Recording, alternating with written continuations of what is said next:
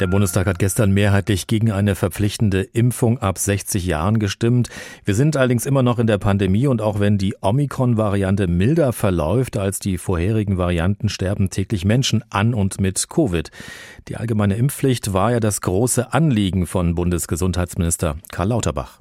Ich möchte einfach nicht, dass wir zum dritten Mal im Herbst unvorbereitet in die Pandemie hineinlaufen. Daher muss jetzt weiter für die Durchsetzung der Impfpflicht gekämpft werden. Schuldzuweisungen sind fehl am Platz. Wir müssen hier zusammenrücken. Gespräche müssen geführt werden ohne Vorbehalte. Wir müssen versuchen, jetzt in den nächsten Wochen doch noch einen Neuanfang für die allgemeine Impfpflicht zu schaffen. Das hat also der Bundesgesundheitsminister Karl Lauterbach gestern gesagt nach der Abstimmung.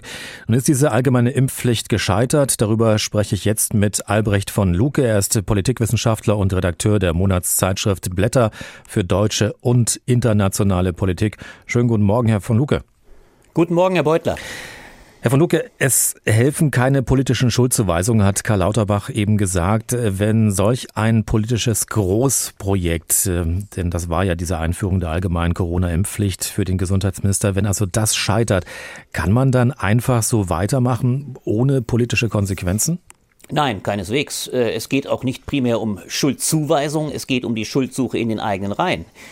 Und man muss noch eines viel deutlicher sagen. Es ist nicht nur das fundamentale Scheitern von Karl Lauterbach, es ist vor allem das fundamentale Scheitern des Kanzlers höchstpersönlich. Der übrigens heute ganz anders als Karl Lauterbach, der ja auch, glaube ich, wirklich aus gesundheitlicher Überzeugung an der Impfpflicht weiter festhalten will, äh, so Karl Lauterbach. Aber der Kanzler hat das ganze Ding mittlerweile abgeräumt. Er hat klar gesagt, wir werden das nicht durchsetzen können. Und hier liegt der Kardinalfehler. Er selbst höchstpersönlich hat die Möglichkeiten der Durchsetzung vollkommen verkannt. Er hat Anfang November, damals übrigens noch in einer großen Corona mit allen CDU-Ministerpräsidenten, übrigens auch mit der CDU-Spitze, äh, hat er damals gesagt, ja, ich setze auf die Impfpflicht, allgemeine Impfpflicht, eigentlich schon bis Februar versprochen. Er hat aber nicht erkannt, dass sich zwischenzeitlich alle CDU-Ministerpräsidenten in die Büsche geschlagen haben und dass er von Anfang an nicht die Mehrheit in seiner Koalition hatte. Vor allem nicht die Mehrheit äh, in einer äh, FDP, die von Anfang an mit der Kubicki-Position sich letztlich jeglicher äh, Kompromisslösung verweigert hat. Und das ist der Kardinalfehler von Olaf Scholz. Insofern muss man schon einmal feststellen, dass hier die Ampel in der ersten großen Führungsaufgabe, die der Kanzler ja für sich reklamiert hat, ziemlich äh, versagt hat. Sie haben es eben auch schon angeschnitten. Also Olaf Scholz hat ja auch gesagt, es wird auch keine weitere Abstimmung zur Impfpflicht im Bundestag geben. Die Woche war ja ohnehin nicht Lauterbachs Woche, muss man ja so sagen. Vor drei Tagen hat er in einer Talkshow bei Markus Lanz eine politische Kehrtwende bei der Corona-Isolation gemacht. Die Isolationspflicht sollte dann doch weiterhin gelten. Sie aufzuheben sei ein Fehler gewesen, hat Karl Lauterbach dann gesagt. Wie viele Fehler wird sich der Gesundheitsminister eigentlich noch leisten können? Das ist eine ganz große Frage. Fehler können sich Politiker so lange leisten, solange zweierlei äh, noch funktioniert. Erstens der Zusammenhalt in der Koalition. Da sehe ich gegenwärtig nicht das äh, riesige Problem, denn es gibt zwei Gründe, die dafür sprechen, dass übrigens auch andere Politiker, die ja auch massiv in der Kritik stehen, ich denke an die Verteidigungsministerin, gehalten werden. Das ist einerseits die Tatsache, dass diese Koalition nicht gerade vor Wahlen steht. Sie hat ja faktisch noch dreieinhalb Jahre vor sich. Das macht Minister klassischerweise sicher.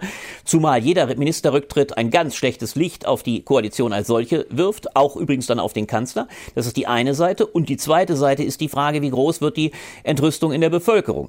Und ich glaube, bei Karl Lauterbach liegt der Fall so, das enorme Renommee, was er am Anfang, auch aus der Bevölkerung hatte, beginnt ein Stück weit zu schmelzen, ganz evidentermaßen. Aber äh, gerade weil natürlich Lauterbach oder auch Frau Lamprecht gewissermaßen auch Puffer sind vor der Frage, wer ist der eigentliche Verantwortliche? Wer ist auch in dieser Situation mit der Führungsaufgabe betraut? Natürlich der Kanzler. Weil dem so ist, weil gewissermaßen insofern diese äh, Minister auch ein Stück weit die Frage an den Kanzler fernhalten, äh, wird Olaf Scholz einen Teufel tun und lange an seinen Ministern festhalten, um nicht die eigentliche Führungsfrage aufzuwerfen. Dann blicken wir mal auf die FDP. Die FDP-Spitze hat ebenfalls mit Nein gestimmt gestern. Unter anderem halt die vier FDP-Bundesminister Christian Lindner für die, für die Finanzen als Bundesfinanzminister, Marco Buschmann als Justizminister, Bettina Stark-Watzinger als Bildungsministerin und äh, Volker Wissing äh, als Verkehrsminister. Die haben erklärt, dass sich eine allgemeine Impfpflicht im Moment nicht ausreichend gut begründen lasse. Aber was heißt das für die Koalition? Sie haben es ja schon angedeutet. Dass äh, die Situation in der Koalition ist äh, fatal. Äh, wir haben es in gewisser Weise mit einer blockierten Koalition zu tun. Das ist allerdings im Felde der Impfpflicht von Anfang an angelegt gewesen. Insofern kann man sogar den Teilen der FDP sagen, äh, wir sind äh, zugestehen, dass sie konsequent gewesen sind. Also damit ist gewissermaßen Karl Lauterbach, aber eben auch Olaf Scholz sehenden Auges in sein Verderben gerannt. Aber im Kern geht das der Riss tiefer. Die FDP wackelt gewissermaßen als Schwanz mit dem Hund. Von Anfang an hat die FDP es geschafft, ihre Punkte zu machen. Und in dieser Situation wird besonders eines kenntlich.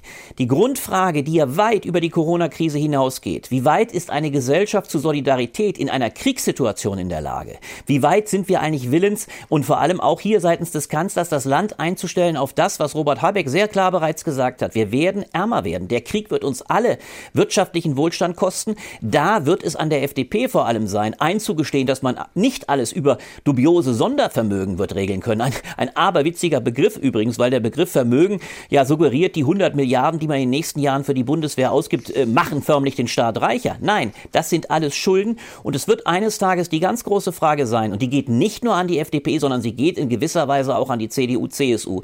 Sind die politisch Verantwortlichen in der Lage, dieser Bevölkerung und vor allem den besser Situierten zu erklären, dass wir in einer solchen historischen Situation die starken Schultern veranlassen müssen, auch die Schwächeren zu tragen und Einbußen in Kauf zu nehmen, damit wir mit den Härten auskommen. Das wird die Bewährungsprobe der FDP sein. Und wenn es dem Kanzler nicht gelingt, hier seine Koalition darauf einzustimmen und auch die Bevölkerung darauf einzustimmen, dass harte Zeiten finanzieller Art auf uns zukommen, äh, dann glaube ich, fährt diese Koalition gegen die Wand.